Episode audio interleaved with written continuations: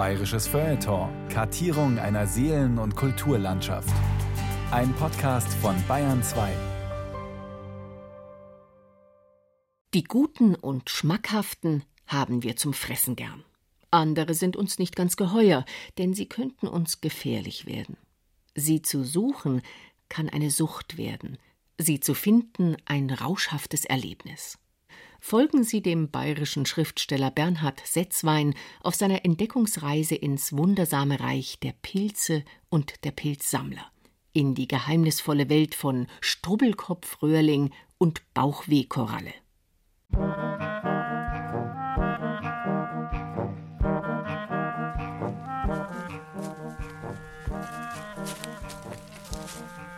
Es ist Herbst in den bayerischen Wäldern. Neblig und gut feucht, aber Gott sei Dank noch nicht zu kalt. Normalerweise müssten sie jetzt prächtig wachsen. Die fette Henne und der Hallimasch, der Zigeuner und die Real. So ein Eintreten in den Wald ist immer auch das Eintreten in ein wundersames Reich, in das der Pilze nämlich. Eigentlich kann man sie gar nicht verfehlen. Normalerweise gehe ich irgendwo da rein und da rauf und da runter und da haben dann die Schwammerlreviere. Ja. Aber um richtig viel Schwammerl zu finden, da muss man halt dann schon oft mal die Hänge rauf und runter kriechen, da muss man durchs Gestrüpp, da muss man durch die Dornen, da muss man manchmal wirklich auf allen Vieren kriechen. Auf allen Vieren werden wir zwar nicht kriechen, aber wir wollen doch auch keine Mühen scheuen, um richtig viel herauszufinden über diese Geschöpfe mit den seltsamen Namen.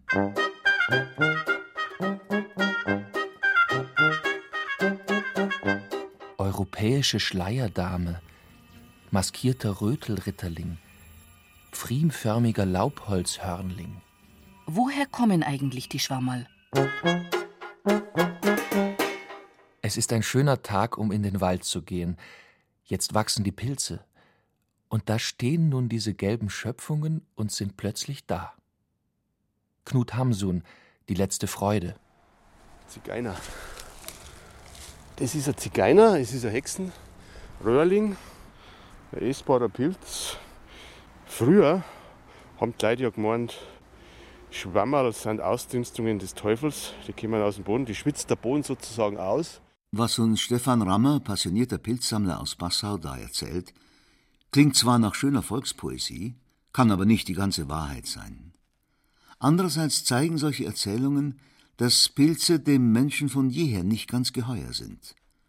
Ausgenommen die Kundigen, also Schamanen, Kräuterweiber und Waldarbeiter, die wussten schon immer das und vor allem welche Pilze man essen kann.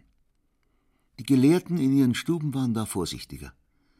Der Regensburger Naturforscher Konrad von Megenburg zum Beispiel gab den Ratschlag, Pilze auf alle Fälle gut und sorgfältig zuzubereiten und dann am besten mitsamt dem Essgeschirr aus dem Fenster zu werfen oder Albertus Magnus, der große Gelehrte des Mittelalters. Er meinte, Pilze würden auf rostigem Eisen, an faulenden Stoffen und neben besonders scheußlichen Reptilien wachsen. Zumindest ersteres können wir verneinen.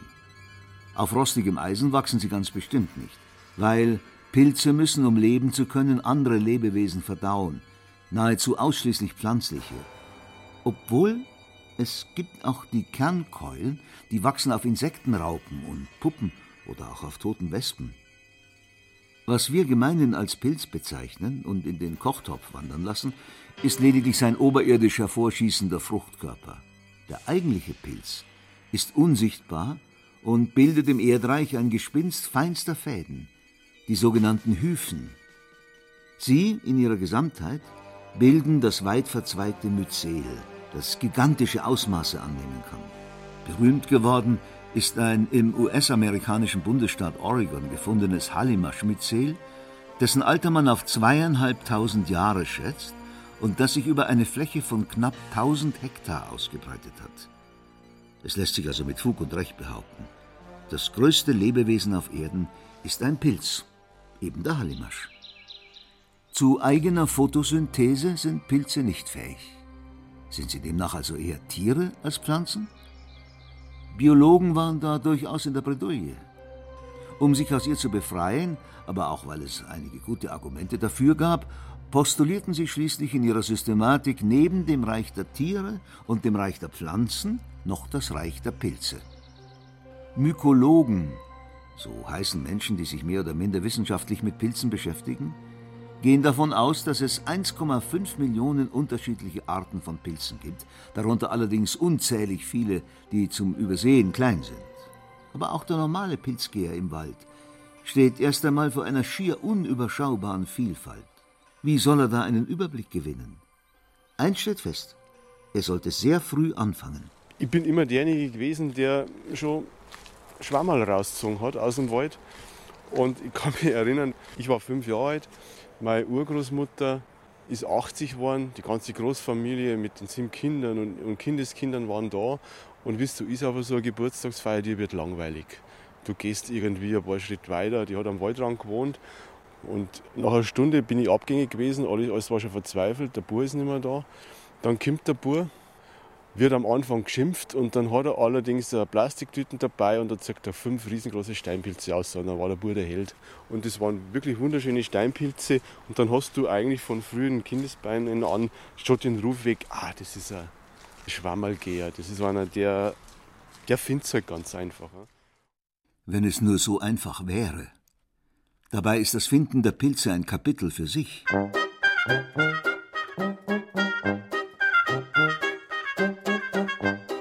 Kahler Krempling, haariger Scheinhelmling, unverschämter Rübling. Wie wird man ein guter Sucher? Der Schwammerlsucher geht immer anders spazieren als wie ein normaler Spaziergänger. Ich merke das, wenn ich mit meiner Frau durch den Wald gehe, dann sagt die, warum gehst du so langsam? Warum schaust du noch dabei auf Zeiten? Dann äh, sage ich, ja genau deswegen, weil da, schau her, da steht ein schöner Bovis drin, den nehmen wir jetzt mit. Und den hätte man nicht gesehen, wenn wir so gerannt waren. Und tatsächlich steht da ein Bovist. Direkt am Rand des Weges, den wir mit Stefan Rammer gleich ums Eck von seinem Wohnhaus im Passauer Ortsteil Neustift entlang gehen, Richtung seiner Schwammerreviere, unter der Autobahn hindurch. Es stellt sich heraus, es ist ein Kartoffelbovist, der leicht giftig ist, auch wenn ihn früher findige Metzger in sehr kleinen Dosen als falsche Trüffel in ihre Leberwurst geschmuggelt haben. Wir lassen ihn stehen. Das, was uns da gerade eben passiert ist, das unvermutete Stolpern über einen Pilz am Wegesrand, lässt mich an Peter Hand gedenken, einen von nicht gerade wenigen Literaten, in deren Büchern immer wieder die Pilze sprießen, zum Beispiel in seinem Roman Mein Jahr in der Niemandsbucht. Wie wird man ein guter Sucher? Zum Beispiel, indem man beim Suchen etwas anderes im Sinn hat, das aber stark. Zum Beispiel, indem du, statt dich auf der Stelle von einem Irrtum abzuwenden, diesen eingehend betrachtest. Zum Beispiel, indem du lernst, auch dort zu suchen, wo keinerlei Anzeichen sind, vielleicht gerade da, zu deinen Schuhspitzen und gleich beim Eintritt in den Wald, nicht erst mittendrin. Ja, das kann man eigentlich nur unterschreiben. Das, genau das ist es. Alles, was man irgendwie, wo man sich unter Zwang setzt, äh, das funktioniert eigentlich nicht wie gesagt, die Schwammerl müssen dich finden und ich glaube auch, ich habe ja oft auch immer wieder mal über Schwammerl geschrieben und habe die wirklich personifiziert, als wenn es Figuren äh, wären, also wie du und ich, die auf dich warten, die sich freuen, dass du sie mitnimmst und äh, denen du dann auch gewissen Respekt gegenüber erweisen willst. Und wenn sie sich nicht finden lassen wollen, ja, dann findest du es halt auch nicht. Und es gelang ihm allein durch sein Suchen, auch ohne Fund, sich zu sammeln. Wofür? Für nichts und wieder nichts. Und gerade bei einem großen, wunderbaren Fund packte ihn eine Beklemmung. Ein kleiner, harmloser sollte noch dazukommen, zur Bestätigung, zur Beruhigung. Und es stellte sich gegen Herbstende sogar die Sehnsucht nach nichts als bescheidenen Funden ein, nach den Täublingen, Butterpilzen, Blaufüßen und gemeinen Mooswinzlingen, keine Herrenpilze mehr und zeitweise brach der Sucher auch auf mit dem Leitspruch Heute soll es mir gelingen, nichts zu finden. Peter Handke, mein Jahr in der Niemandsbucht. Das allerdings wäre eine harte Prüfung für Stefan Rammer. Ihn in der schönsten Schwammerzeit loszuschicken mit dem Leitspruch Heute soll es dir mal gelingen, nichts zu finden. Denn das Schwammelsuchen ist bei ihm schon immer mehr gewesen als nur ein Zeitvertreib. Das war für mich als Bub eine tolle Einnahmequelle. Und in der Früh habe ich schon die Bestellungen der Leute aufgenommen. Stefan, wir brauchen ein Schwammerl, wie schaut es denn aus? Habe ich gesagt, wie viel wollt ihr haben? 10 Mark oder 20 Mark? Da hat man so Kategorien gehabt, ein kleines Kerl, ein großes Kerl. Und am nächsten Tag sind die Leute beliefert worden. Das waren die Monate, wo die Schwammerl gewachsen sind. Und da hat man halt dann 10 Mark, das war 1970 unheimlich viel Geld. Oder 20 Mark, das waren schon mal 5 Pfund. Staubbessel, Rotkappen, Regwasser, wie wir sagen zu den Pfifferlingen. Und das hat sich dann ausgeweitet im Laufe der Jahre. Als 15-, 16-Jähriger habe ich fünf Restaurants gehabt, bis nach Blattling rauf, wo man die Schwammerl dann angeliefert hat und verkauft hat. Pro Pfund 5 Mark oder pro Pfund 7 Mark, abhängig davon, was für Arten du gehabt hast. Ich habe mir einen Mofa verdient mit dem Schwammerl gehen und mit dem Mofa bin ich dann ins Schwammerl gefahren, nicht mehr mit dem Radl oder zu Fuß, sondern habe das Revier ausgedehnt.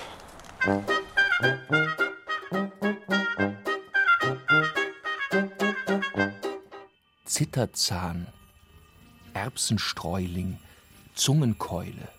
Kann man mit Pilzen auch noch anderes machen, als sie nur zu essen? Bunte Pilze sind die Kindchen, die dem Mutterschoß der Waldung in den feuchten Sommernächten gleich zu Hunderten entsprießen. Und sie gucken zwerghaft niedlich unter breiten Faltenhütchen, ducken sich ins Moosgewoge, bange vor der kleinsten Schnecke. Schnecken kommen viel gezogen. Hei, wie freuen sie sich der Beute, fressen, dass die Bäuche schwellen von des Pilzlings rundem Rücken. Und da schauen sie einander rund verwundert und verängstigt an und flüstern: Ach, was wird nun, wird nun wohl mit uns geschehen? Emmerens Meyer, Bauerntochter und Dichterweib aus Schiefweg im Bayerischen Wald und Verfasserin dieses Gedichtes, wird sicher noch gewusst haben, was mit Pilzen alles geschehen kann. Während ihrer Jugendzeit im letzten Viertel des 19. Jahrhunderts war es in der arme Leute-Gegend, in der sie aufwuchs, zum Beispiel noch gang und gäbe, dass man aus einem ganz bestimmten Pilz Textilien hergestellt hat. Das erzählt uns Alois Zechmann. Mit ihm haben wir uns im Neuburger Wald am Innufer oberhalb von Passau verabredet. Dort ist ein wahres Eldorado für Pilzkenner, weil dieser Wald nicht ständig ausgeputzt und aufgeräumt wird zu einer geradezu keimfreien Fichtenstangenzuchtanstalt, sondern weil dort auch einmal Alt- und Totholz stehen und liegen bleiben darf. Was Alois Zechmann freut. Ja, wir stehen da vor einer alten, abgebrochenen Buche, die die Förster Gott sei Dank haben stehen lassen. Das spricht für die Naturverbundenheit der Förster. Da wachsen jetzt Zunderschwämme dran. Im Bayerischen Wald sagt man da Hudersau oder Hornsau, je nach Gegend. Und dieser Pilz ist aus mehreren Gründen interessant.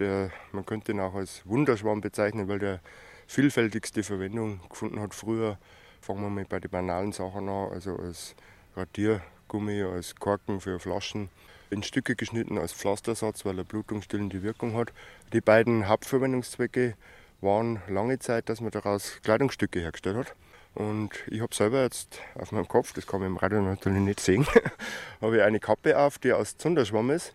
Und zwar geht das folgendermaßen. Schaut aus wie ganz helles Wildleder. Genau. Bisschen, ne? Ich habe die bei meiner Führung mit meiner Stücklast immer dabei und lasse immer rumgehen und lasse die Schüler raten, was das Ausgangsmaterial sein kann. Und fast alle tippen dann auf Wildleder. Ja, es ist da jetzt Folgendes zu tun. Da hat es im Bayerischen Wald früher eine Spezialmethode gegeben. Also man hat, ein paar Leute haben dann Eimer voll gepinkelt und dann hat man das in den Urin eingelegt, weil durch die Säure des Urin wird das Pilzleder in Anführungszeichen wesentlich dehnbarer. Später ist es dann durch Chemikalien ersetzt worden, Kaliumchlorat oder sowas. Ob das dann wesentlich gesünder war, sei dahingestellt. Na, auf alle Fälle, wenn es ein paar Stunden da drin war in dieser Flüssigkeit, hat man es dann ausgenommen, äh, von der Sonne antrocknen lassen und dann mit einem runden Holz platt gewalzt und da kann man dann Kappen herstellen. Man hat auch früher Jacken und Hosen daraus hergestellt.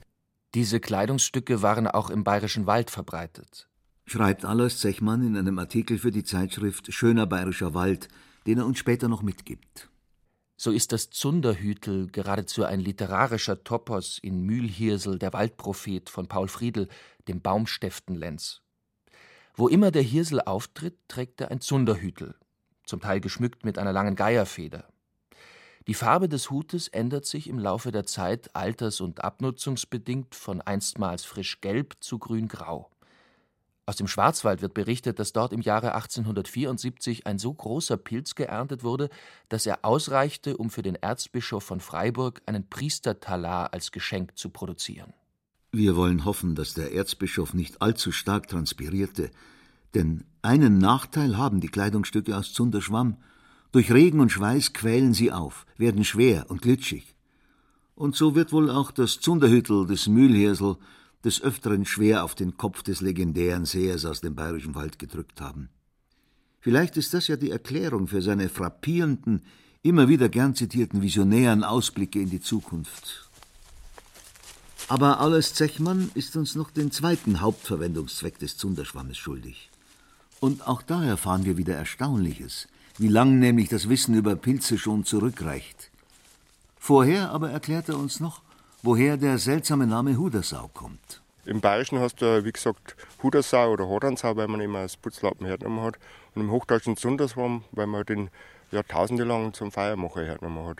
Also Ötzi hat angeblich Teile vom Zunderschwamm dabei gehabt. Man braucht dann einen Stanner dazu, einen Feierstor und dann einen Pyrit oder Makasit, also im Volksmund Katzengold. Und die Stanner muss man schlagen und dann gibt es Funken, die wiederum die geraspelten inneren Teile des Pilzes treffen müssen.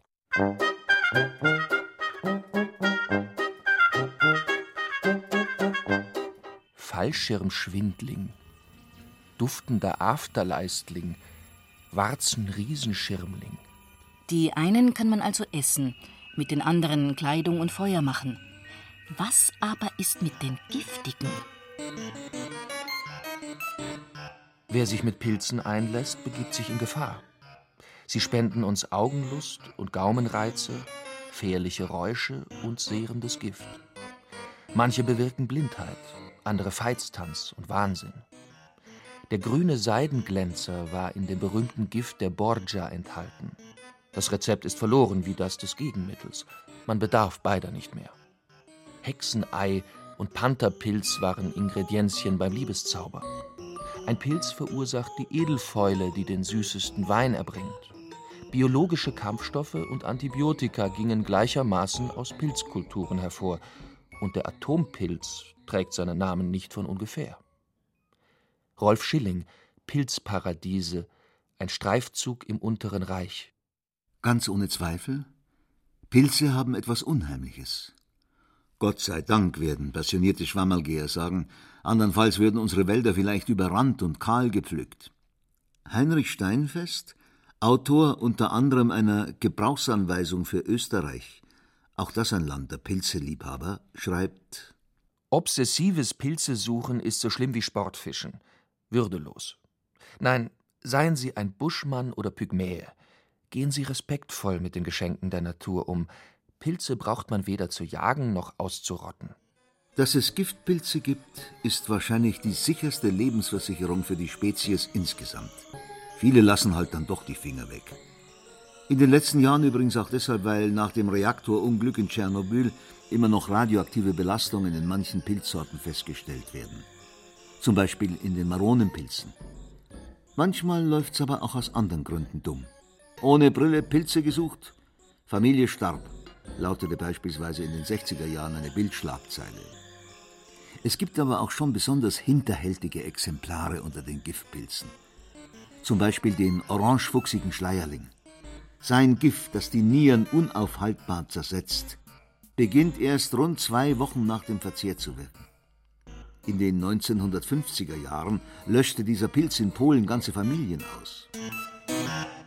Aber muss man wirklich solche Angst vor den Giftpilzen haben, die zugegebenermaßen gerne mal so ausschauen wie ihre S-Bahn-Brüder? Was die Doppelgänger anbelangt oder die gefährlichen Gott, der Perlpilz hat einen Doppelgänger.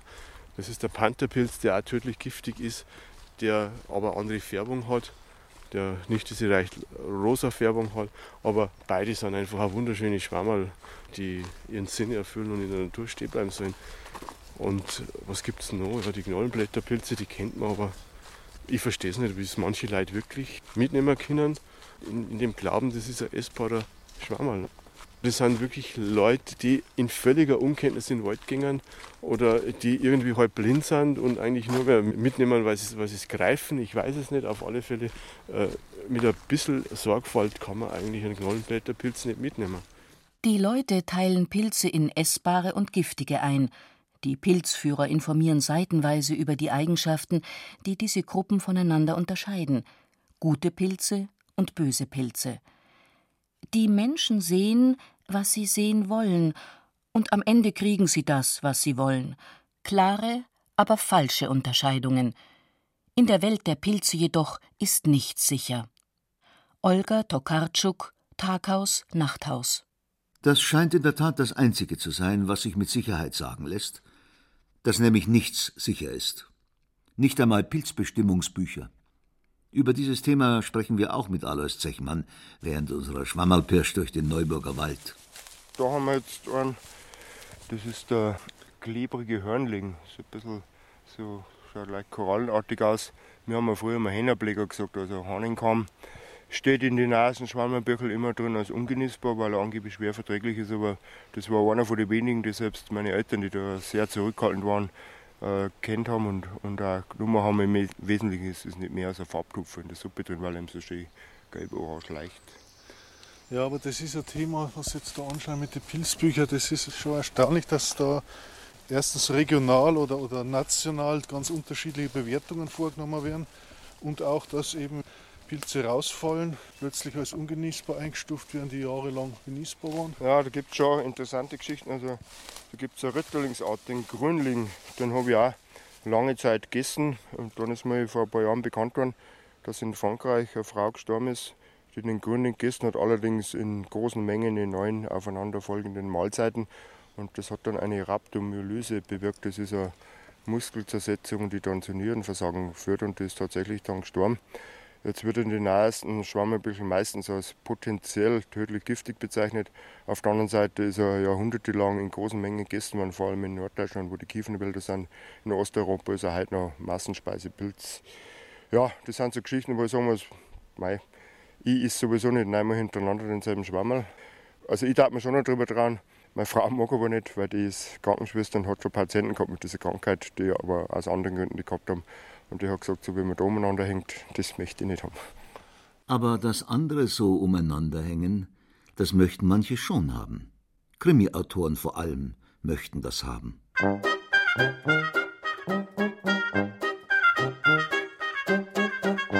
Satanspilz, Kabul-Champignon, grünblättriger Schwefelkopf. Lässt sich etwa mit bestimmten Pilzen der perfekte Mord inszenieren? Und ob sich der inszenieren lässt, der perfekte literarische Pilzmord. Wenn man sich ein bisschen auskennt. So wie Manfred Enderle aus dem bayerisch-schwäbischen Leipheim am Rande des Donaumooses. Seit 25 Jahren widmet er sich der Mykologie, veröffentlicht Artikel in Fachzeitschriften und hat auch schon eigene Pilzratgeber herausgebracht. So zum Beispiel die Pilzflora des Ulmer Raumes ein Buch, in dem über 2800 unterschiedliche Pilzarten bestimmt und dargestellt sind. Im Jahr 2006 veröffentlichte er seinen ersten Roman, eine Kriminalgeschichte mit dem Titel Nachtwanderer. Es geht darin um den Krankenpfleger, großen Naturfreund und Pilzesucher Thomas Graun, der seine junge Frau Marlene gleich nach der Hochzeitsfeier an den unsympathischen Nebenbuhler Fenske verliert. Bis dann Cortinarius neccator ins Spiel kommt. Wahre Pilzkenner unterhalten sich ja nur mit den lateinischen Pilznamen untereinander. Jedenfalls handelt es sich bei diesem Pilz um einen Vertreter der Dickfüße oder Rauköpfe. Am Samstagmorgen flatterte ihm die neue Pilzzeitschrift ins Haus. Wie immer riss er voller Neugier die Einpackfolie auf und setzte sich in den braunen Fernsehsessel. Neben ihm dampfte eine frische Tasse Kaffee. Er blätterte erst einmal oberflächlich die Seiten durch, als ihm etwa in der Mitte der Zeitschrift eine dicke Überschrift ins Auge stach: Cortinarius necator in deutschen Wäldern, ein weiterer heimtückischer Vertreter der Sektion Orellani entdeckt. Graun überflog in Windeseile den Artikel des japanischen Toxikologen Dr. Haruki Yamada. Sehr giftig. Seine Latenzzeit beträgt zwei bis drei Wochen, las er. Ein solcher Effekt war bisher nur vom orangefuchsigen Hautkopf bekannt, der in Polen schon ganze Familien ausgelöscht hatte. Das Gift des neuen Töters ruhe längere Zeit im Körper, schrieb Dr. Haruki Yamada, bis es nach circa drei Wochen seinen tödlichen Amoklauf auf allen Blut- und Organschauplätzen beginne. Nach Eintritt der körperlichen Wirkungen sei das Toxin mit den üblichen Messmethoden im Blut nicht mehr nachweisbar. In der tödlichen Phase seien die Giftstoffe aus dem Körper längst ausgeschwemmt. Graun war elektrisiert. Er kannte diesen Pilz von seinen Wanderungen im Auwald, wo er ihn alljährlich unter alten Eichen stehen sah. Wegen seiner Kleinheit wurde er wenig beachtet. Graun klopfte voller Freude die Zeitschrift auf die Armlehne. Das war der ideale Pilz für Fenske. Damit würde er ihm den finalen Schlag versetzen, ganz intelligent, ohne Spuren. Jämmerlich verrecken würde er, und im Hamburger Tropeninstitut würden sie nur mit den Achseln zucken. Muss irgendein Virus gewesen sein, würde die Zeitung schreiben. Unerklärlich, das Immunsystem war vollkommen zusammengebrochen. Graun sah seinen Widersacher gekrümmt im Bett liegen, jämmerlich winselnd, kotzend, scheißend und schwitzend. Seit sich die Idee mit dem heimtückischen Pilz in seinem Kopf festgesetzt hatte, konnte Graun die Pilzzeit kaum abwarten. Doch noch war es Frühling. Manfred Enderle ist beileibe nicht der Einzige, der auf solche Ideen kommt. Die englische Kriminalautorin Dorothy Sayers lässt in ihrem Buch Der Fall Harrison einen etwas dusselig harmlosen Hobbymykologen auftreten, dessen Tod seinen Hinterbliebenen Rätsel aufgibt. Erst sieht alles nach Unglücksfall oder Selbstmord mit Panther und Fliegenpilzen aus, aber wie wir schon gehört haben, muss man sich ziemlich dumm anstellen, um versehentlich einen solch eindeutigen Giftpilz zu essen. Natürlich war es Mord. Und auch in June Thompsons Pilze aus des Teufels Küche sind es die harmlosen kleinen Geschöpfe draußen im Wald, die als Mordwaffe dienen. Diesmal der Knollenblätterpilz. Alles Fantasien besonders findiger Krimiautoren? Oder vielleicht doch nicht? Wer die Fantasie der Kriminalschriftsteller für übertrieben, ihre kunstvoll gesponnenen Handlungsfäden für an den Haaren herbeigezogen hält, unterschätzt den mörderischen Einfallsreichtum von Menschen, die mit beiden Beinen im Leben stehen, gewaltig. In einer kleinen Gemeinde im schweizerischen Kanton Zürich wurde im September 1993 ein Ehemann von seiner Frau und deren Geliebten mit einer Injektion aus dem Saft grüner Knollenblätterpilze umgebracht. Wie der Züricher Oberländer berichtet, hatte sich das Paar die Mordwaffen unter einem Vorwand bei amtlichen Pilzkontrolleuren der Kantone Zürich, Aargau und Graubünden beschafft. Welch grauenhafter Missbrauch der Pilzberatung. Diese makabre Anekdote steht im Manuskript eines Vortrags, den Till Reinhard Lohmeier gelegentlich vor Pilzfreunden hält. Thema Mykodichter und Mykodenker, ein Spaziergang durch die Pilzwälder der Literatur. Herr Lohmeier ist selber Autor. Unter anderem hat er den höchst amüsanten Kriminalroman Unter Zoologen geschrieben, in dem es um den Ruderwanzenforscher und Archivar Wendelin Baumgarten geht. Der Roman könnte genauso gut unter Mykologen heißen und von einem, sagen wir, Privatforscher auf dem Gebiet der Sprötblättler, lateinisch Russulales, handeln. Till Lohmeier hat einfach nur eine leichte Verschiebung vorgenommen, thematischer Art. Er wollte gute alte Freunde nicht verlieren, Freunde der Mykologenszene. Die kennt er nämlich ziemlich genau. Nicht zuletzt als ehemaliger stellvertretender Vorsitzender der Deutschen Gesellschaft für Mykologie. Höchste Zeit also, dass wir ihn besuchen.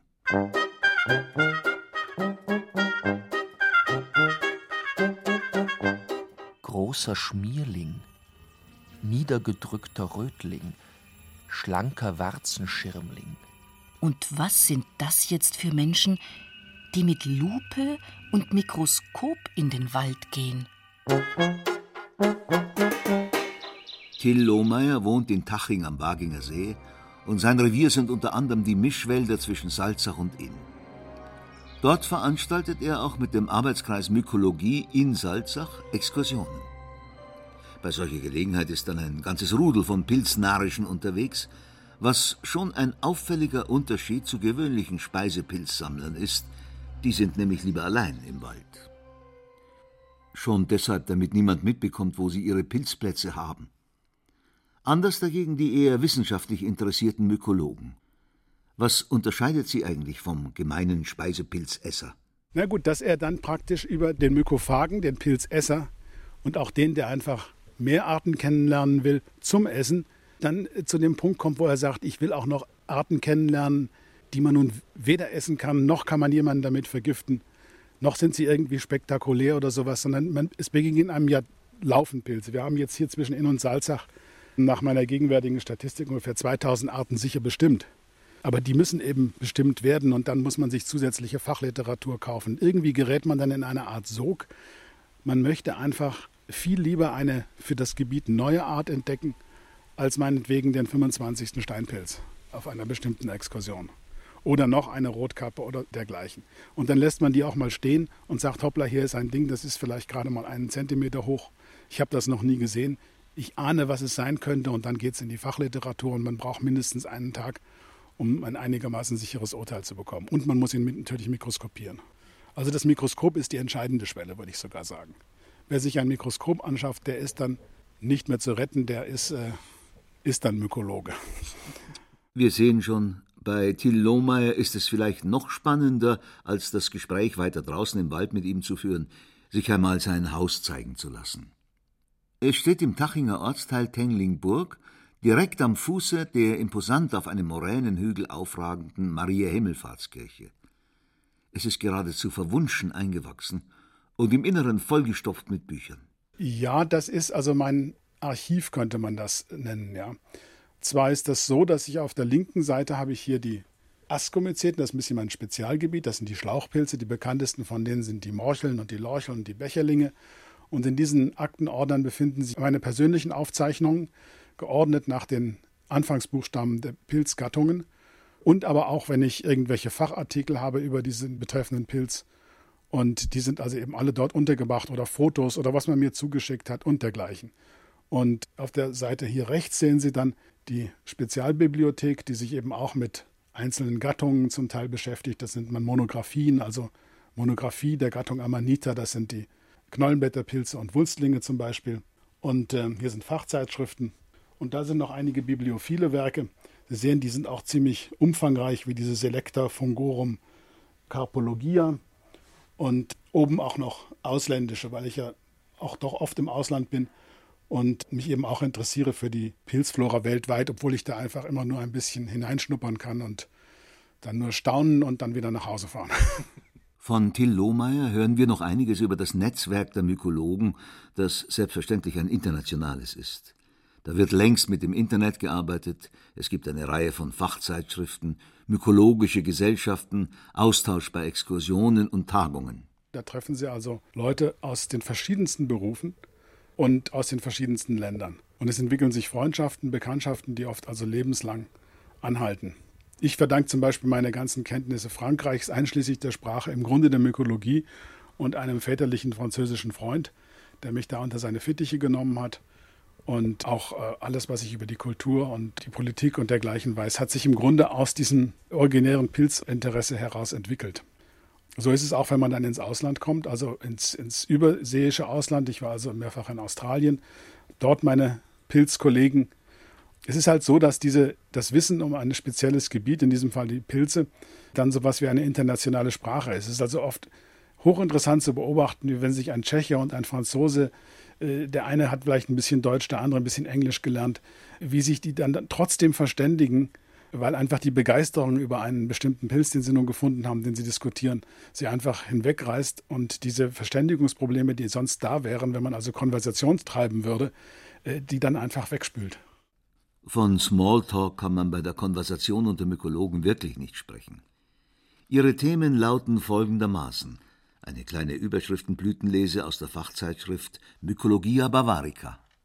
Entwicklung der Primodien und das Vorkommen von Schnallen und Pseudoschnallen. Nivicole Myxomyceten aus Deutschland unter besonderer Berücksichtigung der Bayerischen Alpen. Der wurzelnde Stäubling Bovistella radicata ein bayerischer Nachweis im Heiß-Trockenjahr. Manchmal überkommt aber selbst den trockensten Mykologen eine heiße lyrische Wallung. Und dann schießt plötzlich neben dem seriösesten Fachartikel das wundersamste Gedicht ans Tageslicht. Welch eigentümliches Wesen bist du, o Pilz, der du den frühen Völkern heilig warst und erstes Licht aus der Göttersphäre in des Menschen Geist strahltest. Nicht Tier noch Pflanze, und doch ein Teil von beidem saugt reines Licht, das feine Gespinst deiner Wurzeln aus dunkler Erde. Warst du nicht ein Bote aus dem Sternenreich, als einst dein erster Spore auf die erwartungsvolle, die neugeborene Erde fiel? Nun trinke ich dich, Fleisch der Götter, und in Kaskaden aus Licht trägst du mich hinauf und hinab ins All, tief unter und über mir die Sterne. Deine Botschaft hat mich erreicht. Tor zu den Sternen bist du mir geworden. Ich kehre zurück, woher du gekommen bist, Sendling des Kosmos.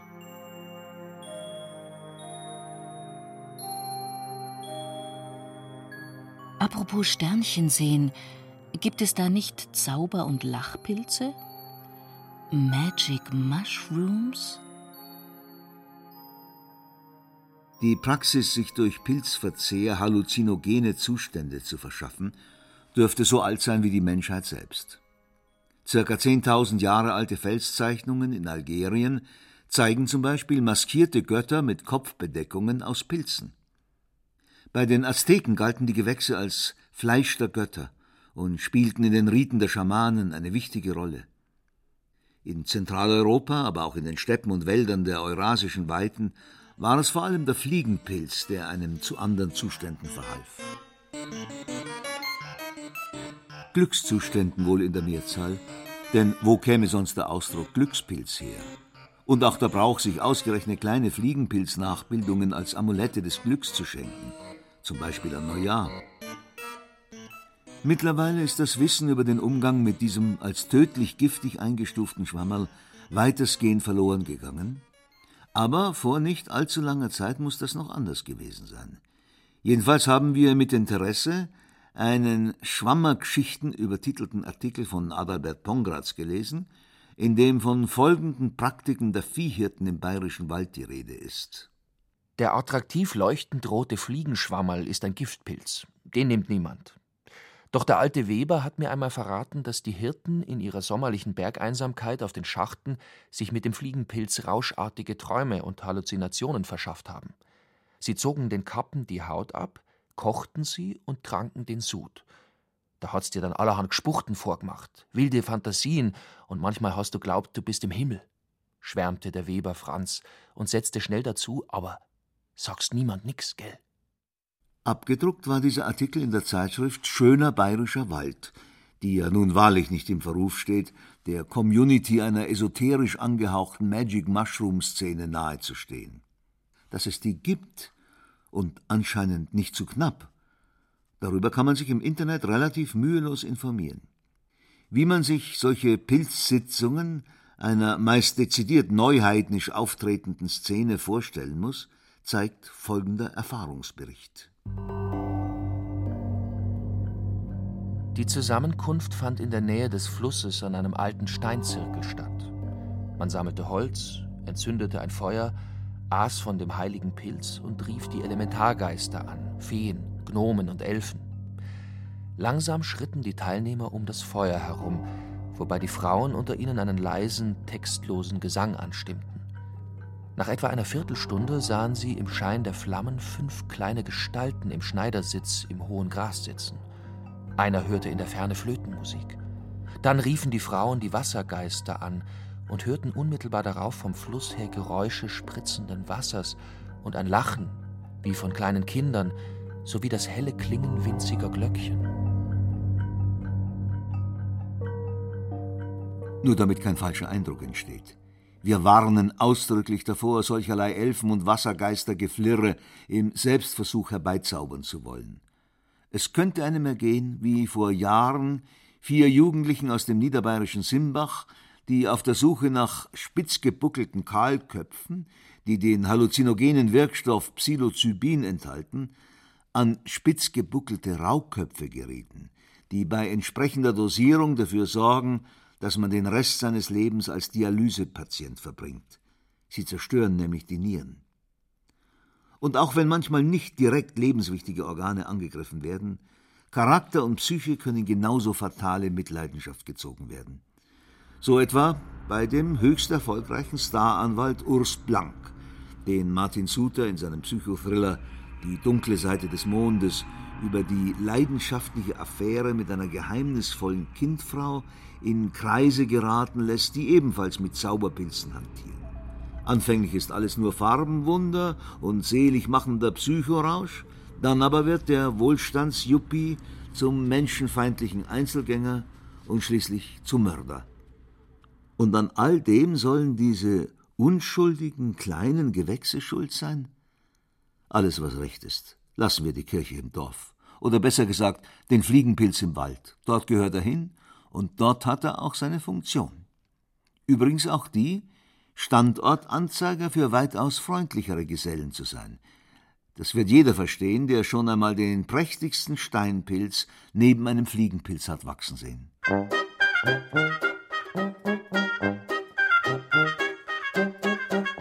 Kaiserling, Sommersteinpilz, Spitzmorchel.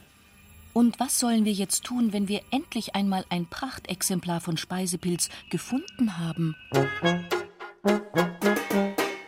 Ruhig Blut, nicht gleich das Messer zücken wie ein Menschenfresser. Dass der Fund dich recht beglücke, bücke dich ins Moos und staune, wie er steht im Sonnenglanze. Wie ein Waldschrat pfeif und tanze, denn dem auserlesenen Stücke ist ringsum in den Bereichen all der Birken, Buchen, Eichen nichts an Schönheit zu vergleichen. Glückspilz, preis dich selber laut, und dann pflücke ihn und drücke an die Brust wie eine Braut. Ja, sei närrisch, spring und sing von dem großen Schwammerling.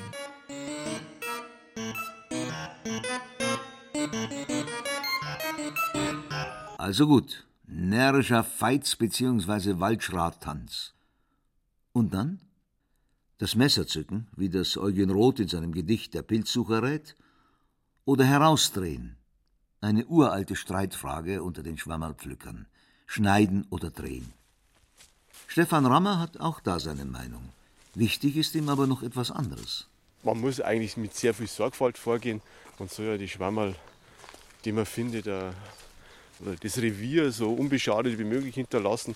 Nicht rumperserkern, indem man einfach nur rausreißt, sondern man soll es besser abschneiden und dann kann man es auch gleich säubern. Aber dann zu Hause, wenn man die Schwammerlernte ausbreitet auf viel Papier vielleicht, dass, dass man nicht so viel Schmutz macht oder dass noch ein bisschen Feuchtigkeit eingesogen wird auf dem Papier, ja, dann erfreut man sich ein zweites Mal an dem, was man gefunden hat. Ich bin dann einer, der manchen einen schönen Steinpilz dann 25 Mal von jeder Seite anschaut, von oben, von unten und dann am liebsten Zeugen herbeiruft und sagt, schaut euch den schönen Schwammerl an und oft nur dann auch noch fotografiere und weil es einfach diese Freude an dem Produkt, das man da mit nach Hause gebracht hat. Ja, schon. Aber wie dieses Produkt jetzt noch veredeln? Was ist denn die beste Art, Pilze zuzubereiten? Wir haben unsere Experten gefragt. Die müssen doch auch das ein oder andere außergewöhnliche Rezept wissen, wenn sie schon solche Mengen an Schwammerln jeden Herbst nach Hause tragen. Die immer gleichen Pilze in Rahmsoße können es ja wohl nicht sein. Was ich auch ganz gern mag, ist Schwammerl grillen. Also Steinpilz oder Täublinge gegrillt. Lasagne mit Herbsttrompeten ist meinetwegen sehr gut. Ein paar so Sondergeschichten habe ich auch noch beim Speisezettel. Also junge, knackige Steinpilze als roh, als Carpaccio. Also in feine Scheiben geschnitten, ein bisschen Olivenöl drüber, ein bisschen Parmesan, ein bisschen im Olivenöl ziehen lassen. Vom Gewürz her ein bisschen ein paar Tropfen Zitronensaft, Thymian, Salz, Pfeffer. Er wird doch nicht den Peter Handke gelesen haben, nachdem womöglich zwei Stäublinge benannt sind, Handkea excipuliformis und Handkea utriformis. Handke kennt das Rezept der rohen Steinpilze nämlich auch, ist aber ein noch größerer Purist.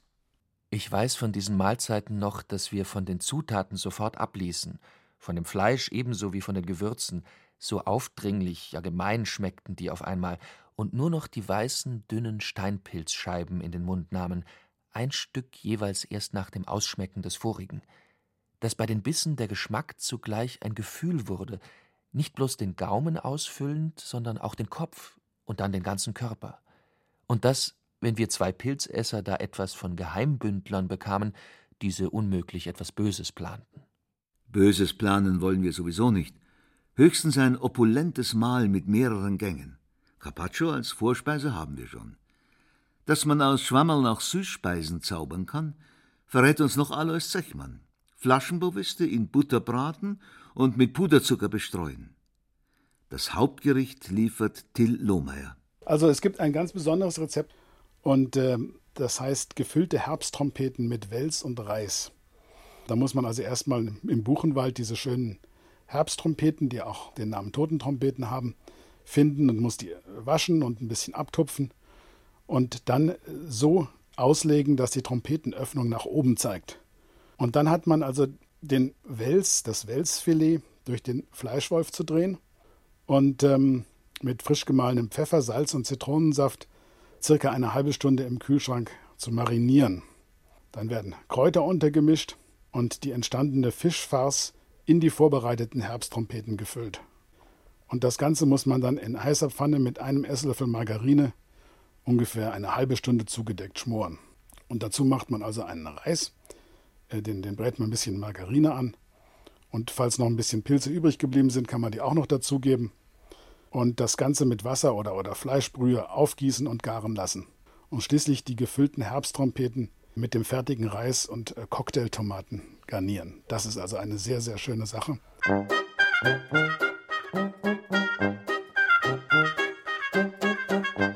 Riesenschirmling, Schwefelporling, Judasohren. Ja, und wo finden wir jetzt all diese Leckerbissen?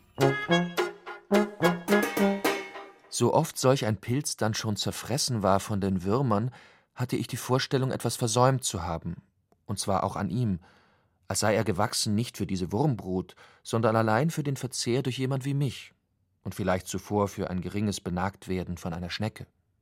Und ähnlich erging es mir vor den einfach so vertrockneten oder verfaulten Pilzen. Es tut mir leid um sie, dass sie nicht zu ihrer Zeit ein Geschmack geworden waren in meinem Menschenmund. Peter Handke mein Jahr in der Niemandsbucht. Wem jetzt das Wasser zusammenläuft in seinem Menschenmund, der wird zum Schluss wahrscheinlich bloß noch eins wissen wollen, wo nämlich findet man die Pilze? Der wahre Mykologe antwortet, überall. Mykologisch gesehen sind alle Wälder interessant. Sie werden dadurch interessant, dass ein Mykologe dort wohnt. Denn wenn Sie die Verbreitungskarten seltener Pilze anschauen in Deutschland und äh, wissen, welcher Mykologe dort wohnt, dann sehen Sie immer, die seltenen Arten wachsen doch dann in den Hauswäldern des Mykologen und woanders werden sie nicht entdeckt. Was sich daraus ableiten lässt, ist ein so einfacher wie beherzigenswerter Ratschlag: Augen offen halten. Und zwar nicht nur im Wald. Wenn irgendwo eine Brache ist, äh, etwas abgerissen worden ist, dann kommt der Schopftintling, es kommen in den Parks, wo äh, an den Rändern, wo, wo Büsche gepflanzt sind, die Morchel, die Frühlingsmorchel. Also es gibt eigentlich nicht nur den Wald, es gibt Wiesen, es gibt sämtliche Flächen, es gibt auch den Hollerbusch, wo das Judasohr drin wächst, das, man, das ein hervorragender Würzpilz ist. Äh, ja, man muss nur mit offenen Augen durchs Leben gehen und dann wird man, wenn man ein bisschen Ahnung hat vom Schwammerl, wird man überall seine Schwammerl sehen und finden. Es führt dann sogar so weit, dass man dann wahrscheinlich abends im Bett weiter träumt davon.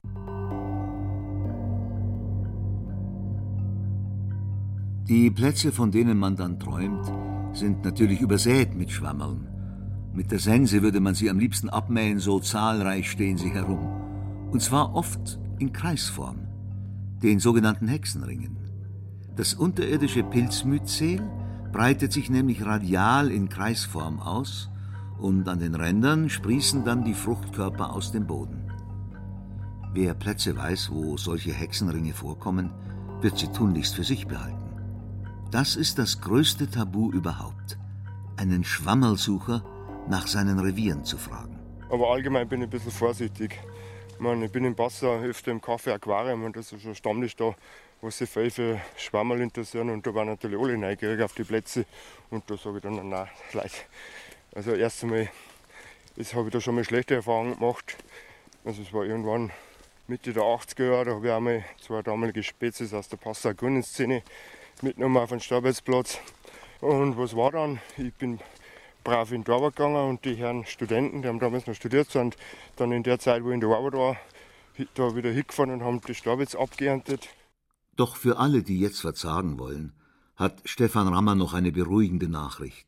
Ich sage oft, ich gehe in den Wald und die Schwammerl suchen mich. Und Gott sei Dank finden die Schwammerl mir.